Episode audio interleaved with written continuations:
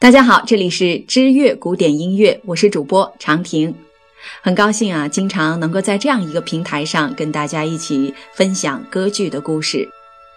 最近这段时间呢，我们一直在给大家讲述五十部值得听的歌剧。那在这之前呢，我也给大家讲述了《费加罗的婚礼》《塞维利亚的理发师》等等等等。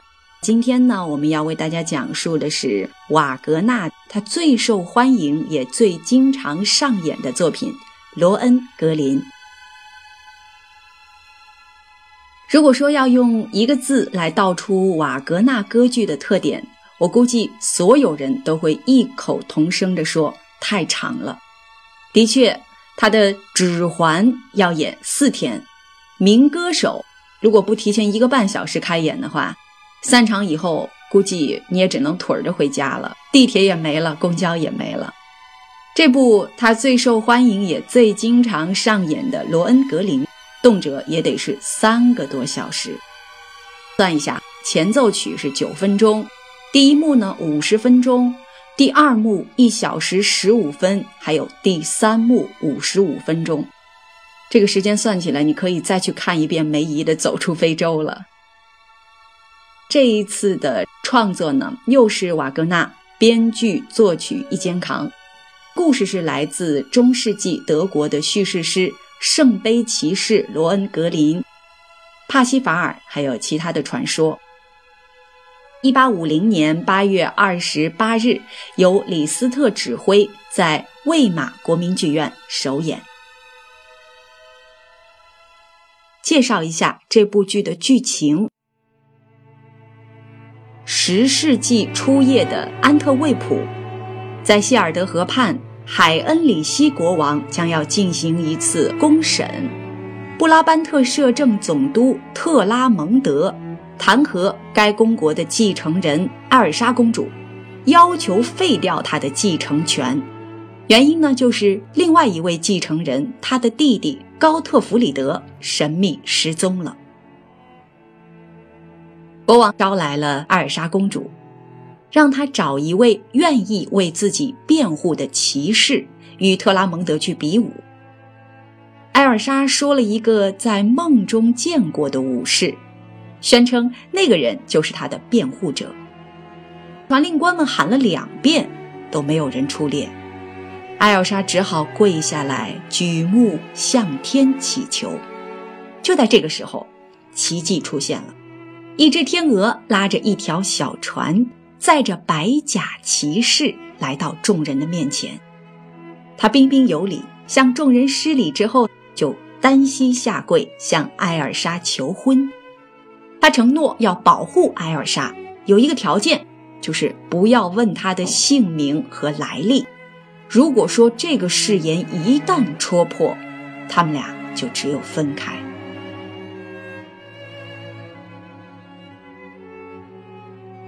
正式比武开始，特拉蒙德不出所料落败，被判处放逐。在天鹅骑士与艾尔莎的告别单身派对上，特拉蒙德与妻子奥特鲁德开始密谋报复。奥特鲁德一方面呢用写法来鼓励自己沮丧的丈夫，另一方面呢哄骗艾尔莎，要她查明。天鹅骑士的身份。天真的艾尔莎出于怜悯与好奇，不仅答应了老妖婆的求情，还对天鹅骑士真的生疑了。婚礼在教堂如约举行，突然间，奥特鲁德冲上来指责天鹅骑士，说他来历不明，还恶人先告状，指责天鹅骑士让她丈夫输得不明不白。虽然天鹅骑士泰然自若，但是艾尔莎心头的怀疑更重了。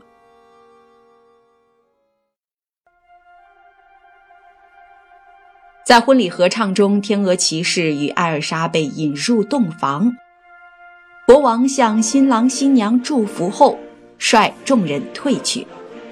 当两人甜蜜相拥时，天鹅骑士轻轻地呼唤着艾尔莎的名字。艾尔莎却说：“你轻声唤着我的名字，是多么甜蜜幸福啊！”可我呢，我也想这样唤着你的名字，可我却不知道，也不能叫着你的名字啊。不过我相信，有一天你会把名字告诉我的。天鹅骑士立刻意识到这是有人在使坏，他想要阻止艾尔莎，可是艾尔莎发毒誓会替他谨守秘密。在妻子艾尔莎越来越疯狂的追问下，天鹅骑士意识到悲剧已经不可避免。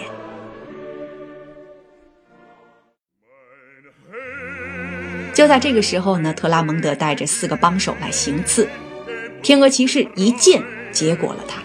接着呢，他就让侍女给艾尔莎穿上了最华贵的衣服，还说要在国王面前回答他的问题。仍然是在谢尔德河边，布拉班特的军队已经弓上弦，刀出鞘，等待着自己的新主人领着他们去征伐天下。特拉蒙德的尸体被抬了出来，天鹅骑士就向众人道出了自己的身世：我来自遥远的圣杯之国蒙萨尔瓦特，父亲是圣杯国王帕西法尔，我的名字叫做罗恩格林，是守卫圣杯的武士，但是武士的力量是来自于身份的保密。现在这个秘密已经是众人知晓，我只能够就此告辞，回到我的国度。话音未落，一只天鹅拖着小船顺着河流游过来。此时，奥特鲁德得意地说：“那载你的天鹅就是埃尔莎的弟弟高特弗里德，他是中了我的魔法。”罗恩格林从船上解下了天鹅，又从天上换来了一只白鸽，落在船头。天鹅不见了，岸上站着一位翩翩少年。罗恩格林走上了船，白鸽拉着他远去。艾尔莎极度悲痛，大喊着：“我的丈夫啊，我的丈夫啊！”倒在弟弟的怀中死去。罗恩格林是瓦格纳最受欢迎也最经常上演的歌剧，序曲是明亮而神圣的配器，描写天鹅骑士罗恩格林对爱情的渴望。他是多么希望能够遇到一位永远信赖他的女子，就犹如漂泊的荷兰船长那样，可以把伦格林当成一个圣洁的精灵，渴望着人类的爱，但是人类的爱却又是那样的不完美。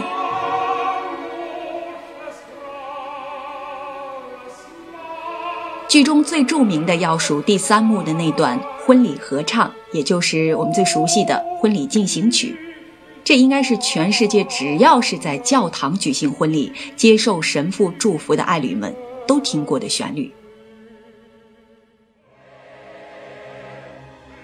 瓦格纳的歌剧自然是脱离不了宗教冲突的。特拉蒙德与奥特鲁德代表着异教徒，代表着邪恶与狡诈，而公主艾尔莎的悲剧不仅仅是因为她的单纯和善良，更重要的。是他对信仰有所怀疑。罗恩格林是不是又是一个瓦格纳自愈的戏剧形象呢？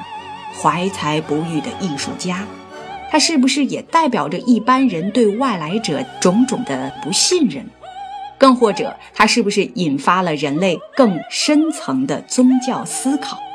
神为什么要牺牲自己的骨肉来为人类赎罪呢？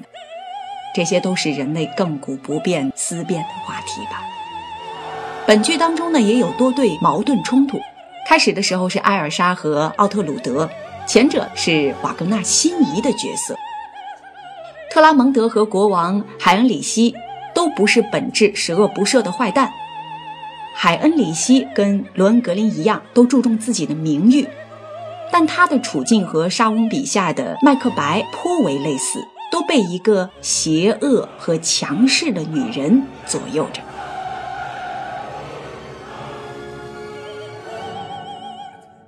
第三幕当中，新婚之夜，阿尔莎为什么要向罗恩格林询问那个致命的问题？作为观众，定会觉得这个女人为什么如此愚蠢呢？但这就是女人，就如同伊甸园里的夏娃一样，明知道是禁果，但还是要去触碰。落幕之际，罗恩格林将要返回到圣杯骑士的队伍当中，人类没有天国的战士在旁协助，势必要独立面对未来。人类与神是否能有重逢的机会呢？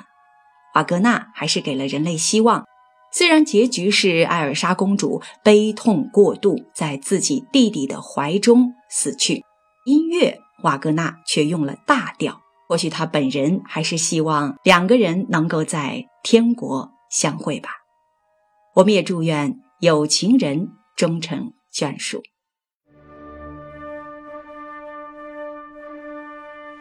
亲爱的朋友们，这就是瓦格纳最著名的一部作品《罗恩格林》。今天我们的歌剧故事也讲述到这里，感谢您的收听，我们下期节目再见。